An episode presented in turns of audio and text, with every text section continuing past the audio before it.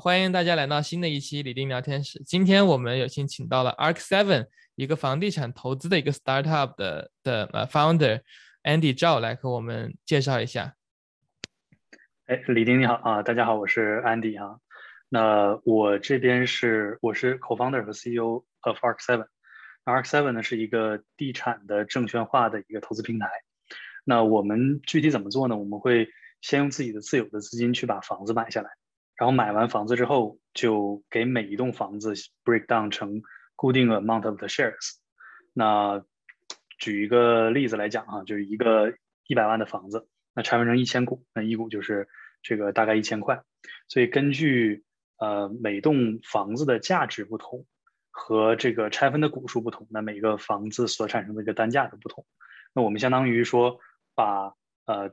这个第一波去呃从市场上去 source 这个 deal，去把一些有坑的这样的一些 properties 给去除掉，那帮助大家去呃更好的一个挑选的一个 deal。那下一步呢，用户就可以根据我自己的呃 finance 的情况啊，根据我自己的这个投资偏好啊，来去构建我一套属于自己的一套投资组合。啊，那接下来我们会把房子统一的管理起来，每个月会把租金按照呃，用户持股的这个比例啊，分发到用户的呃账户当中。那当有人去想要退出的时候，他可以啊，instead of 我们过去把房子整体的卖到市场上，那你可以去把呃自己的 share 在平台上进行一个交易。那说我我就类似股票一样，我 list 的一个说我这个 shares 想要啊一百块钱卖，对吧？有另一个人觉得一百块钱 OK，我想买，那中间这个 transaction happen 了。所以 Arc Seven。整体的操作流程就是这样。那我们给大家提供到的一些价值属性上呢，那首先第一点，我们呃最主要的降低了这个投资的门槛。嗯哼。那过去我们可能没有个几十万去投这个房子，我可能买不买不下来一套房子，对吧？那是首付。那现在就是我即使有任何多的钱，我都可以去呃建造属于自己的一个 portfolio。那第二点呢是说打破了一些呃。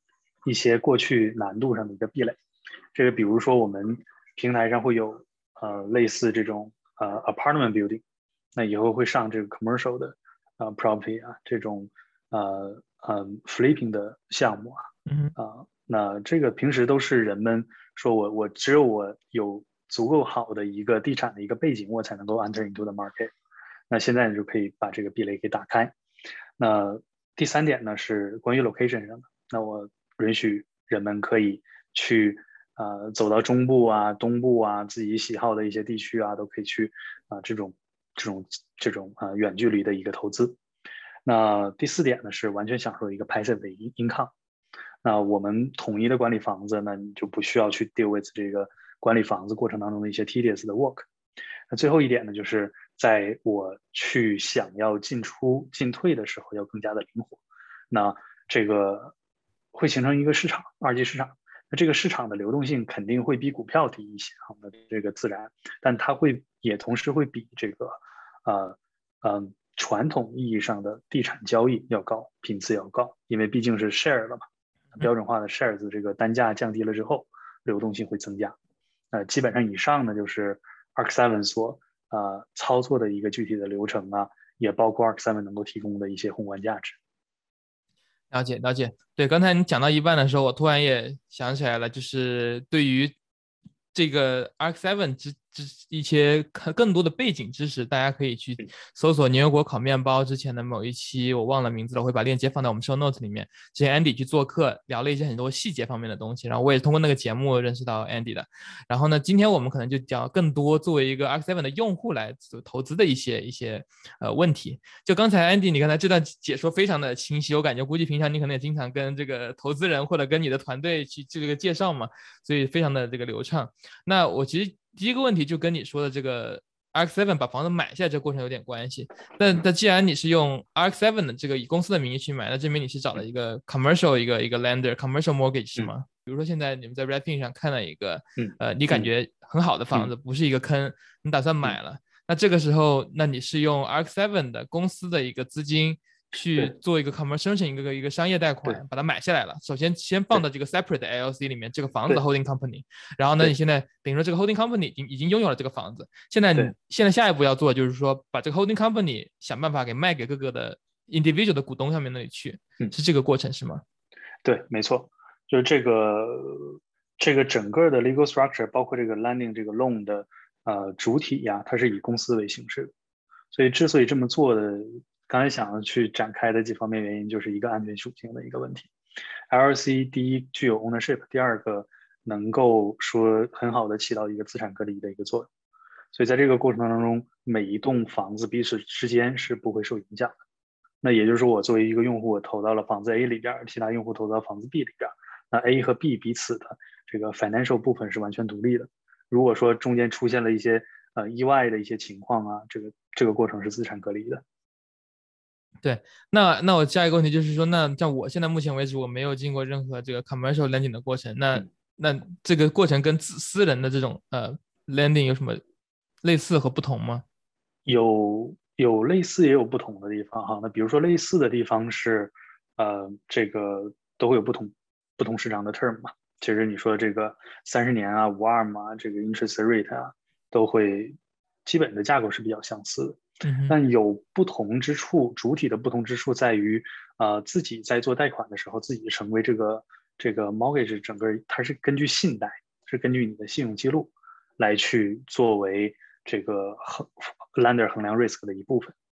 那么对于房子这种 commercial 的情况，更多的是以呃呃房子的租金为主体。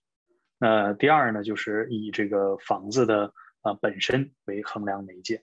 来去 lender 去考虑这个这个中间那个 risk，所以相对个人信贷过程当中，那么 lender 承担的 risk 也要更大一些，于是它的呃 interest 会更高一些，同时它的这个 LTV 的呃要求，LTV 的要求也会更高一些啊，所以基本上我们在做的过程当中就是百分之五十到百分之六十，不会超过这个数字，因为你个人能够做到八十甚至八十五。对，所以在这个 commercial 过程当中是不会做到这么高的。OK，等于说像比如说，一般我们用私人贷款可以只给百分之二十左右的 down payment，像你们的话给到百分之四十以上是吧？四十左右，至少至少要百分之四十以上。嗯，了解了解。然后刚才另外一点你也提到了，就是说，呃，当你们买了这个房子，建立了这个 holding company 之后，你们会算一个总额嘛？你刚才说的 one million 就一百万的一个总和，然后把它分解成一千股，那这个总和是怎么算出来的呢？这个总和是我们购买房子所产生的总体的成本，这个包括呃，当然这部分在 website 也会有一个非常清晰的一个 disclose 啊，就在呃，在这个呃房子页面的 user proceed 的 section 里边，那中间就包括了我们房子的购买价格，包括了中间 closing 的这些 cost，包括了一定一定的 legal marketing 的费用。以及呃，我们平台会 charge 百分之三的一个 sourcing fee。嗯，除此之外呢，每一个独立的公司在运营的过程当中会 reserve 一部分的 cash。这个 in case of 平时呃有一些维修的一些事情，我紧急来去调用做 buffer 来使用。那以上的这一部一部分的一个一个 cost 总和加在一起，构成了房子整个的一个 market cap。那计算好了 market cap，我们会决定说这个房子 break down 成多少钱，那多少股？Sorry，那有了这两个数字做一个除法之后，就决定了这个 share price 是多少。了解，了解。这个对，其实这个信息在网上其实写的非常的透明，然后我也每个每个都点开看，因为每个还有个很很很好的一个问号，然后点开问号就可以看到更多信息。呃，这个其实很我很喜欢这个 feature，然后到时候我会放个截图在这里，大家可以看到。嗯，然后呢，我下一个问题刚才提到了，你说。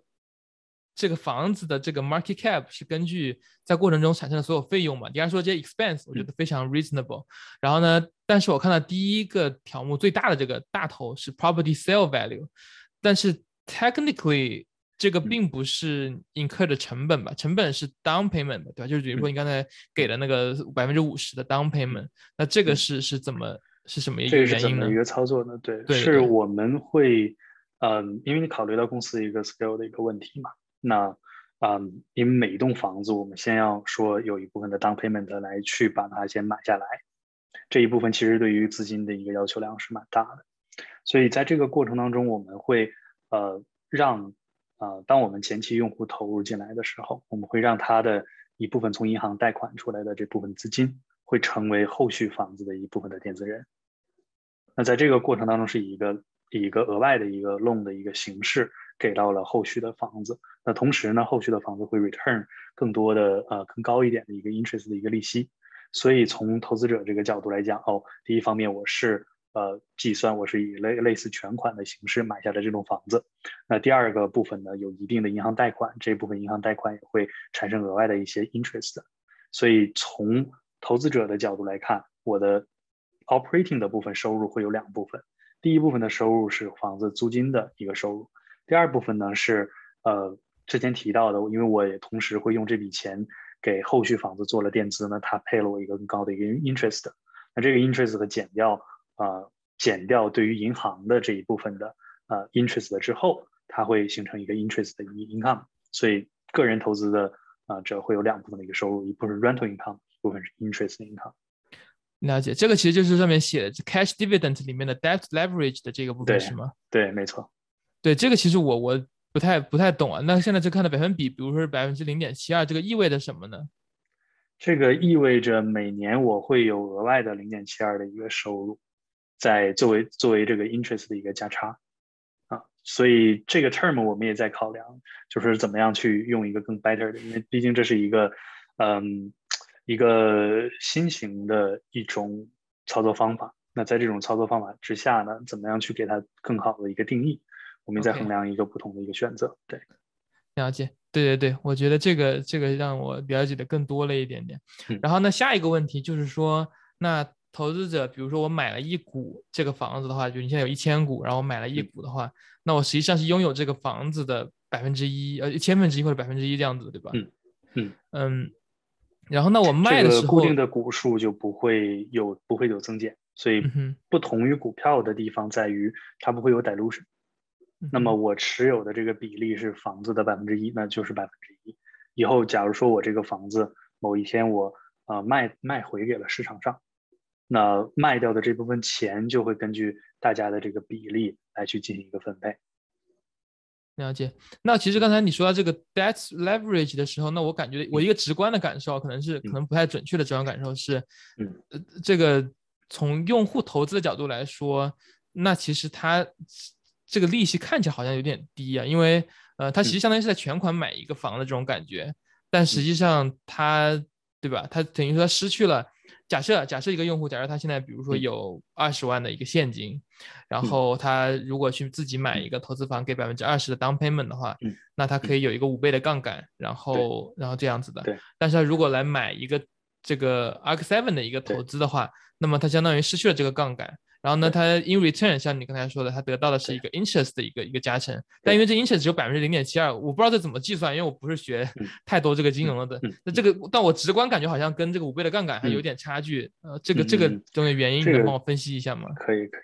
呃，这个是这样啊，就是说我在跟大家一起聊的过程当中，或者跟我们用户说的过程当中，目前我们是没有加杠杆，就是从这个你说五倍杠杆这个这个尺度上来衡量。我们其实并没有加加上说我投资过程当中的一个杠杆，在这个里边的。那未来能不能加呢？未来是有可能会加的，但是现在没有，因为还没有做到这一点。那一步一步往前做。那呃，考量到另外一个事情，就是说我实际上如果我有手里边有二十万的话，那我可能自己去买一栋房子，那它有一定的好处。这个 pros 和 cons 摆在这里，如果它的 pros 就 include 我可以加杠杆，它的 cons 可能 includes 就在于说我的投资不够 diverse，我的呃这个风险会偏高，我对于房子管理过程当中我需要嗯 involve 更多的一个 tedious 的一个 work 和精力，那么你说它的好处，从这个加杠杆的好处，未来可能会收益会更高，对吧？收益更高，风险也会。Risk 也会更大。那对于 Arc Seven 这里来呢，就说我同时我没有那么高的风险的时候，我也会更更加安全一些。是。那第一，我可以做这种 diverse 的一个 investment。那第二呢，我可以说，呃，对于这个这个房子整个这个管理过程当中，那 Arc Seven 来管，那也会量随着量的一个增大呢，会更加的一个专业化，那不比自己管理房子的效果会更加好一些。那嗯，第三点呢是说这个这个这个，毕竟 interest 的这这一部分的一个投资回报嘛，它是它也是随着一个市场的一个涨幅，随着你的租金部分涨幅，随着房价的一个上涨。这个都会享受到的嘛，所以从投资者投 Arc Seven 的角度来说的话，我还是走的是一个跟 Real Estate 的 Market 相关的一个投资 Return，就是享受这个部分的 Appreciation，享受这部分的 Rental Income。那确实它的反应的尺度上是没有加杠杆。了解，了解。那其实对刚才你说的这三点，其实我可能我个人最能够感同身受的，就是第一点，就是我也感觉是最容易看到的，就 diverse 嘛。我二十万，我自己买房子，那就就一个房子。我说投 X M 可以投资十个甚至二十个，反正每个买一股都算投资嘛。但是后面两点我可能暂时我还没有看得太清晰的，因为那个自己买一个房子也可以找一个 property management，反正他也就收一个。一个 industry 就 market rate，反正它百分之五到百分之十不等，看看地区。然后 appreciation 像你刚才说的也是一样嘛，就是反正房子升值总能够总能够升的。嗯，对。然后那这个这个其实也就刚才你也提到，假设一个人有这个，比如说一个人，比如说有两百万现金，那可能他可能一个更。更 effective 的方式，可能去十个地方买十个房子，对吧？这样子它就可能也是一个比较好的方式。但对于一个可能没有那么多存款，可能只有两千块钱的一个一个一个呃投资者，可能 Seven 是个非常好的一个起步的一个方式。我对，没错，我非常 echo 一下你刚才说的话啊。我觉得当人们非常有这个资金是比较充充裕的时候，那么实际上我整栋整栋房子买，我买五个，买个十个，它其实也呈现出这个 diverse 的一个效果了。那我也可以从不同的地区买，既然我能买十个房子的话，我可以东部买三个，中部买三个，西部买三个，对吧？那它就呈现出这个 diverse 能够去降低你整个 investment 的一个 risk 的一个情况。于我而言呢，就说我为什么会做 ARK Seven，或者说我早期想到这个事儿是跟也跟自己切身相关，因为我个人也是比较喜欢说投地产。但投地产的过程当中，我在想思考，就是到底是什么最吸引我的？嗯哼，那我会感觉是这个地产的给我带来的一种更加一个安全感，所以它是一种投资，就是我不用操心，我晚上能睡得着觉，不用会担心我第二天这个可能像像股票，我会 worry about 我是是不是这个整个 capital 会被腰斩，是吧？那那地产可能不会这样，所以它给我带来的更多的重重要的那个因素是安全感。那。我衡量我当时参与的所有的这个投资的一些方式，就包括我是自己，哎，就是第一是我自己买房子嘛，自己买房子的过程当中，我觉得最 risky 的就我只买了一套，那我只买了一套，就相当于把我所有的 IX 放到一个 basket 里边，这个时候的风险会比较大，于是人们才。渐渐的会有人会参与到另外一些 solution 当中，就我去做一些这个 rate 呀，就是这种基金啊，或者我找找一些 syndication 啊，甚至是有几个朋友一起 co-op 去买房子。对，那这个过程当中，其实它的核心的 motivation 是 diverse 我的 portfolio，尽可能的把它降低。但是我在参与的过程当中，我会发现我最我还是有痛点，我还是。有痛点，痛点会在什么地方呢？痛点是我会担忧，因为我投的不是房子了，我投的变成了从房子变成了人，我的决策因素变成了我要去考量我投的这个基金它是不是靠谱，它什么样的一个背景，那我要考量我投的这个朋友或者说这个 syndicator 他到底靠不靠得住。所以这个因素会有变了。那这个因素变了之后呢，我会发现，哎，我投大一点的，它的 return 没有那么高。然后我为了 return，如果偏 return 呢，我会投小一点，它风险反而更大。所以这个中间就产生了一一定的这个矛盾。那后来直到有一天说，哎，想到 Arc Seven 这个想法之后，那我会觉得投房子它就应该回归它原始，就是每个人其实都能投的，因为你决策的因素就是房子的 location 加上。房子的 condition 决定了 appreciation 加 cash flow，对吧？这这个这个每个人都能够去参与到里边。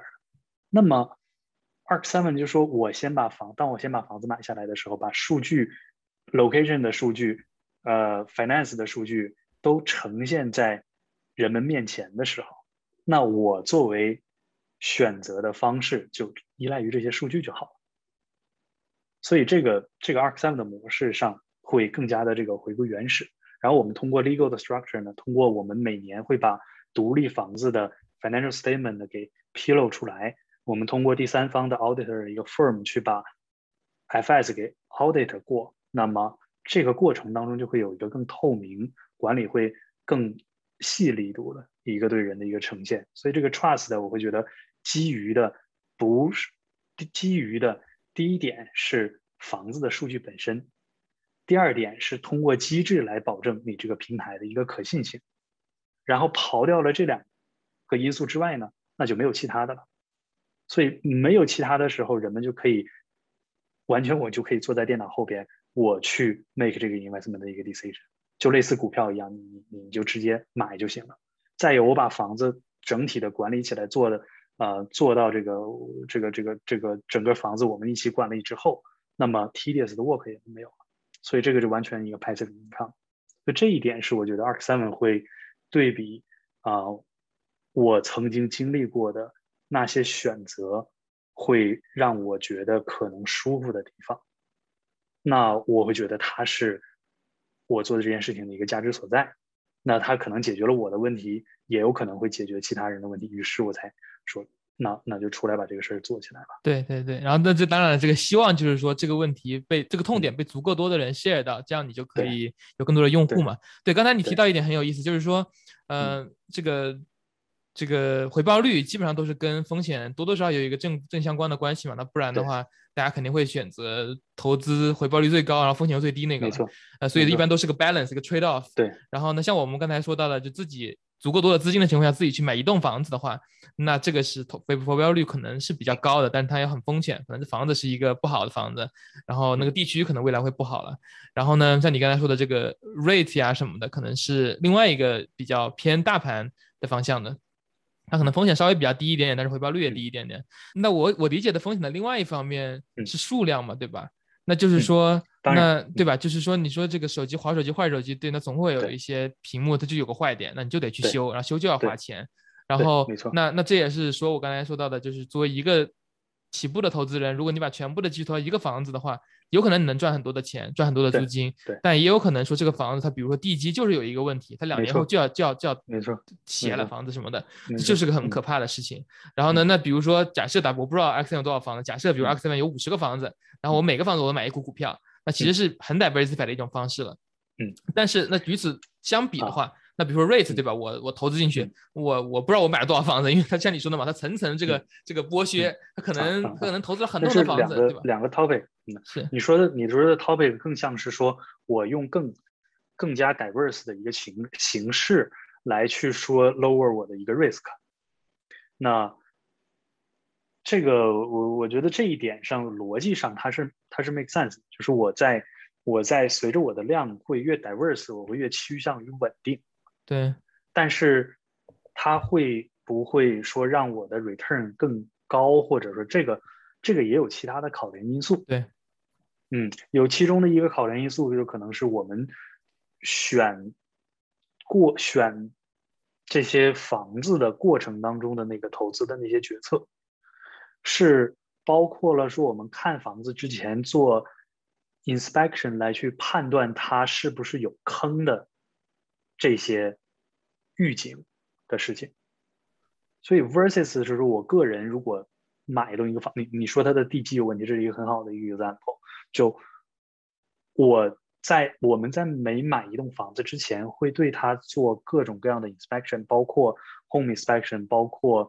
这个呃，termite inspection 包括这个呃，这个 engineering 的 inspection，就 structure 的 inspection，来去确保它不会有各样各各种你意想不到的一些问题，也会去 screen 当前如果存在的 tenant 他们会是什么样子，就是其实在背后当中会有蛮多的一些事情 effort 来去保证，来去也不叫保证来去尽可能的 minimize 你所产生的这个 risk。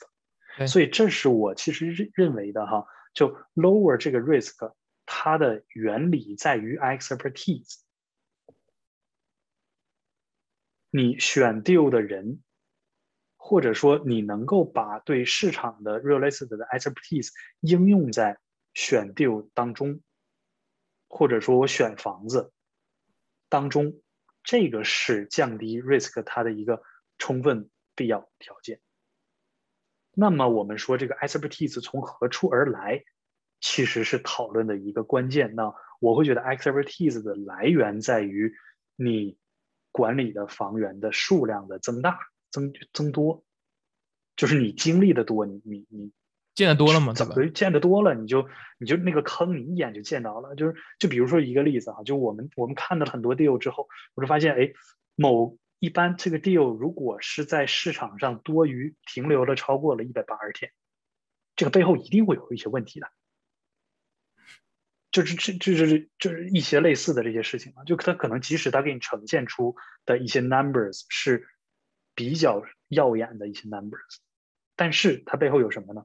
就是你你要去做一些 doubts 的。那还有就在就是市场是蛮五花八门的，因为买卖双方的这样一个一个交易的过程当中，它能够给你呈现的那些 numbers，实际上有可能你需要去自己的要去挖掘、要去调查的，才能够 valid，这是一个 OK 或者怎么样，或者中间会有什么一个问题。这里边可能包括。房子本身的问题，也可能包括 permit 的问题，也可能包括，就就它会很蛮多的一个一个可能性。但随着你建的一个多的一个过程当中，哦，这些问题就就就就知道如何去做了。那除了选房子之外呢，管房子也是另外一个 challenge。就你在管房子过程当中，你是要跟租客打交道的，你就要跟租客去。你的使命是要给他 deliver 一个更好的一个 rental 的 experience，进而他更愿意住在你这里，或者更愿意接受你的这个租租赁的一个服务，中间不出不必要的问题。所以我们在管的这个过程当中，其实会体会到很多事情是，而尤其管房子这件事情，它是一个 preventive 的一个 work，就你中间嗯，比如。有一些垃圾什么东西，他每周要收，那每周四要收，所以这个时候如果我们有一个 worker 是周四早晨要过去的时候，那我们就要给他一个 notice，这个 notification 是，你不要在早晨的时候 block 这个垃圾的一个收理，所以你 block，当你 block 了之后，这个这个东西就会 bring into trouble，所以很多在这个过程当中是有一个预预警的这样一个一个一个作用。第二个呢，就是在于租客跟我们之间的沟通，那么。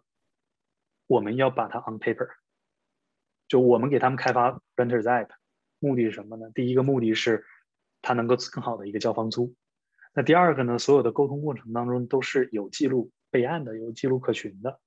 那在效率的提升上，如果有什么，呃，就我经常会看到一个 case 啊，就就如果你用 email 来去沟通，或者用其他的方式，电话、短信来沟通的时候，他租客会打电话，哎，告诉你说，我这是坏了。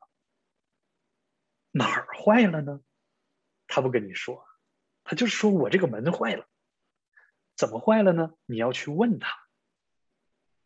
可是这个有效的一个更有效的一个沟通就是说，哦，我这个门是什么样子？我啪，我拍一个照片给，然后我指定指出来这是怎么坏的，这个情况是什么？那包括门啊，包括这个电器啊，包括它，其实它虽然 coverage 的很多，但是它是一个 re 高度 repeatable 的一个。work，所以它能不能流程化呢？你想，你想一下，我拿出一个手机来，我要 report 一个医术，然后这个医术我是分门别类的，它是关于什么的？关于什么的？然后这个常见的一些情况，常见的一些一些事情都都能够得到一个 solution，或者它也会更方便于双方的一个沟通。那么这个体验会不会更好？就我我在描述之前的这些过程当中呢，可能回归的一个本质，其实咱俩这是非常 agree 的本质，就在于说。expertise 能够给你带来对，呃，更加好的一个一个一个 return 和更低的一个 cost。那这一点上，我们希望就是做到更加极致，比 rate 可能会更加极致一些。因为有一些，包括你说，嗯，这个 e rate 啊，包括你说这种 syndication 啊，它实际上是它背后还有一堆人在管房子呢，它不是我一个一家在管那些房子，而是说我作为一个基金，我后边有好多家。独立的，对，啊，对，刚才这个东西聚集起来，对，刚才我感觉我像你刚才说的嘛，我非常同意的一点就是这个其实很重要的就 expertise，然后随着你接触的 deal 越来越多，你你看房子的这个这个准度也越来越高嘛。然后，但就是也有一点，我只是想跟像听众，in case 我们这个 first time home buyer 这个有有听这个节目的，就是 inspection reports 和各种 termite 啊 structural report，他们都是能够降低风险。但是毕竟一个房子，它特别至少，比如在西雅图周边的很多房子，它都是几十年、上百年的房龄，它一个三小时的 inspection，它。并不能够看透这一百年发生的所有事情，所以很多时候还是会有各种 lemon 的情况出现。你如果踩中了一个雷，那就还是一个雷。嗯，只有在长期的居住和维护的过程中，才会逐渐的发现一些一些这个东西。这也是我刚才说的，这也是我刚才一直 advocate 的，就是说，那要降低风险，我个人的观点就是 ultimate 的观点就是。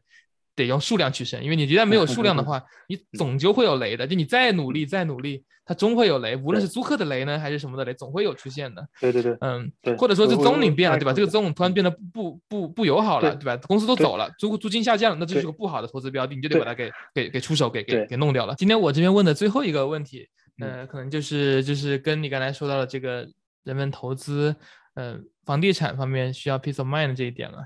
嗯，像我在。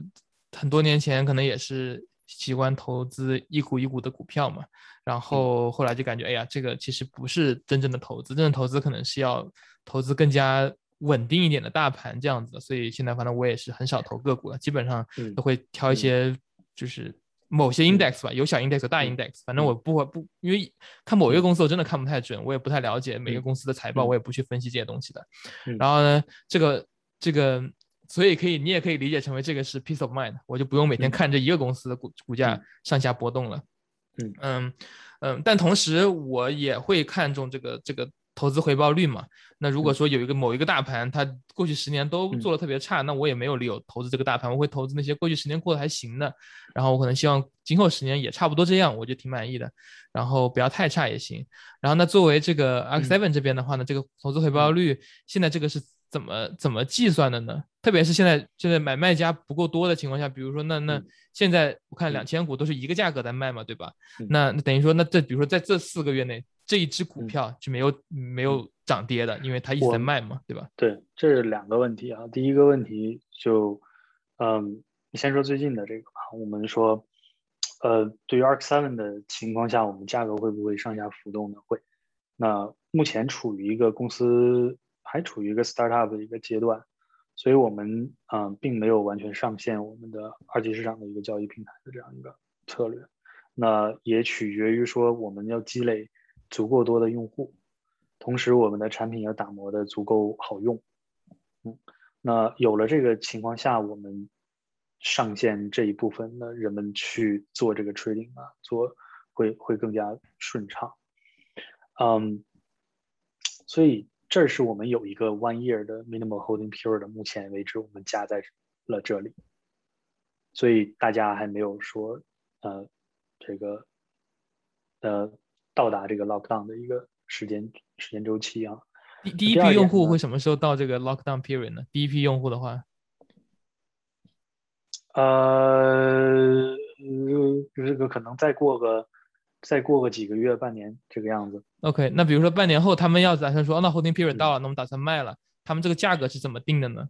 这个价格，早期的用户会投三套房子吧，这个跟前房子也有关系啊。那前三套房子我们有 redemption 的一个 program，这个 redemption，换句话说，再退后一点啊，就这个问题是关系到用户退出的一个问题，就是我我投投了 ARK Seven 什么，我到底又有什么样一些退出的一个方法？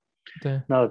之前前三套房子呢，有一个 redemption 的 program，就它可以有一个相当于有一个 put 一个 option，有一个有一个 option 啊，不能叫 put option，就是它有一个 option，这个 option 是能够以固定的协议好的一个价格把它直接执行卖给公司。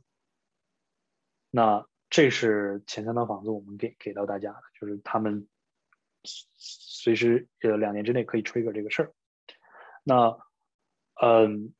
第二种呢，就是说我会再把我的 shares，类似说我要卖给其他人，那以这个二级市场的一个流动性，那他大家有的一个担忧就是我，我想卖，那没有人来买会怎么办？就是你的平台 active 的 user 不够多怎么办？那于是我们还有说一个第三种的一个机制，这个机制是我们每两年会 evaluate 一下每一栋房子，就是说给他的 holding 的 holder shareholder 去做一个嗯这个 survey 啊 vote，去看一下大家的一个持有意愿，就你是不是想要把房子卖到市场上，如果呃超过这个多数啊三分之二的。人的 voting 的一个 power 是觉得我希望把房子卖出，达到退出的目的，因为我二级市场我想卖 share，，我想退出，但是你的，但是我实在没人买，对，没人买，这个时候他才会集体会有这样一个意愿。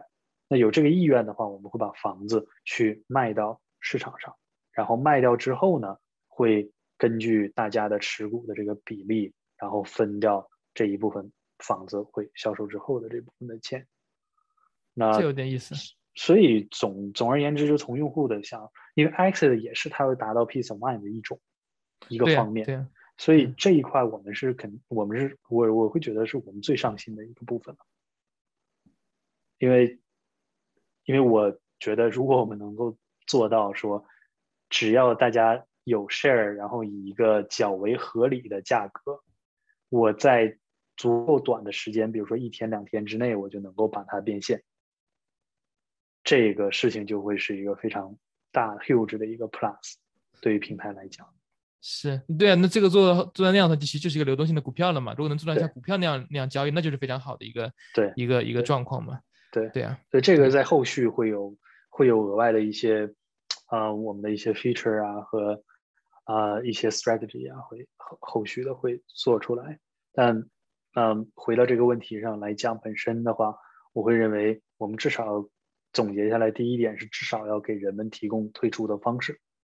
第二点呢，是我们要尽量做到让人们想退的时候能够更顺畅、更舒服、更快速的退掉。对，了解了解。那最后就问一下，你们 Arc Seven 的这个公司发展的这个大概的这种计划是什么样呢？就是打算是，嗯，是目标是要。manage 很多很多的房子，还是说你们的目标是房子的数量，还是说 manage 的这个 asset 总量，还是什么呢？呃，肯定是追求的有多方面的目标啊。那核心还是要带给人们更多的一个安全感。那么安全感，像你说的，来源于 diversify。那在这个尺度上，我们要有更多不同地区的房子能够作为选择。它同时也不仅仅是地区，也包括了房子的类型，这个 diversify。那么包括 apartment building、single family 啊，包括甚至包括房管的方式。你说这个长租、短租，这些我们都希望能够在未来的过程当中给逐步给大家提到、提供出这样一些 options。那还有更多的一些方面的一些 diversity 方方 divers 这个这个这个 dimensions，。那这是我们要去努力去做的目标之一、方向之一。第二个方向呢，就是在使用的这个体验上要足够多的舒适流畅。所以，我们去年花了一整年的时间，并没有在意说让嗯做更多的 marketing 的推广啊，没有没有没怎么做这个方面。就重点还是在于我们要去打磨我们的产品。所以现在平台上有三千多个注册用户，那这些人。就给了我们非常多的一个 feedback，来让我们目前的 website 已经跑得非常顺畅了。他们使用过程当中体验，我们把这些部分都尽可能多的去跟他们回访、收集啊，然后去迭代我们的产品 website 做好。然后从今年年初到现在就开始开发了我们的 mobile app。所以你看到的这个后边我们在做的是 mobile 这一块，我要打磨出这个产品嘛，我们也在招募这个种子用户。那这个种子用户能够去给我们提跟 website 一样提供更多的 feedback，把 mobile 打造打造的很人们易更易用的时候，这是我们的一个目标。然后最近也是这个这个 mobile city user program 说 in return 呢，我们就感谢大家的一个帮忙啊。那在大家使用的过程当中，我们也会愿意去 share 我们公司自己的股票，就给到大家，就是 share 整个公司的一个 future。所以这个这个是我我会觉得。回答刚才那个问题，就是第二个方面是要让用户体验，是我们一直在抓的、努力做的一个方向。那至于你说房子的量吗？我也在意，但房子在意房子的量的本身是我要在意对于房管部分的优化。这个优化在于说让租客能更舒服，让流程更加的顺畅，让我们内部的管房子的这些人，我们不依赖于不过分的依赖于他们的 expertise，我们或者说经验 experience。那我们能够让整个系统在运转的过程当中，能够说，呃，让他做的第一保持更专业，第二保持说效率更高。那这些是我觉得我会在意的方向哈。那至于未来的你说管理多少套房子呢？我们就就往前走，往前看吧。挺好的，挺好的。嗯。对我这边的想讨论的话题就讨论完了。这个你今天跟 Andy 的讨论非常的好。最后跟最后这个这个这个结束节目之前，Andy 有什么想跟这个观众们最后说的话吗？我希望就是可能前面呃呃有一些呃涉及到一些逻辑性上的问题啊，就是希望就是抽比较抽象的一些问题，就今天也也也也只有说语言的一种形式未必能够解析的。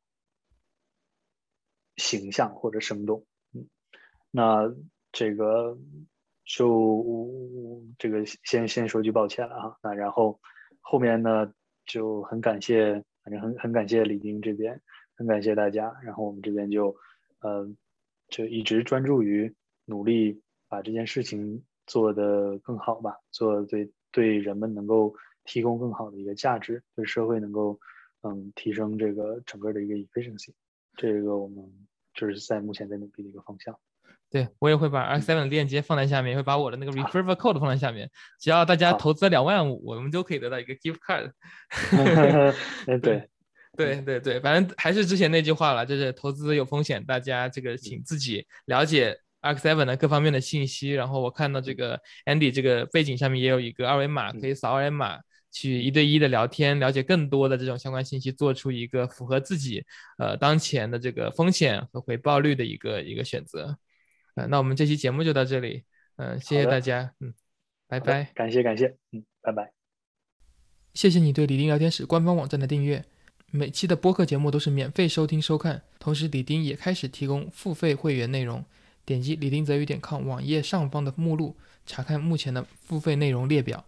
短期的目标是能够自负盈亏，能够 cover 每个月服务器、CDN 内容分发、域名等等的开销，大概在五十刀左右一个月。所以目标是十个付费用户。如果你对付费内容感兴趣，欢迎订阅；如果你对付费内容不感兴趣，也可以付费订阅支持李丁的持续创作。谢谢你的支持，我们下期再见。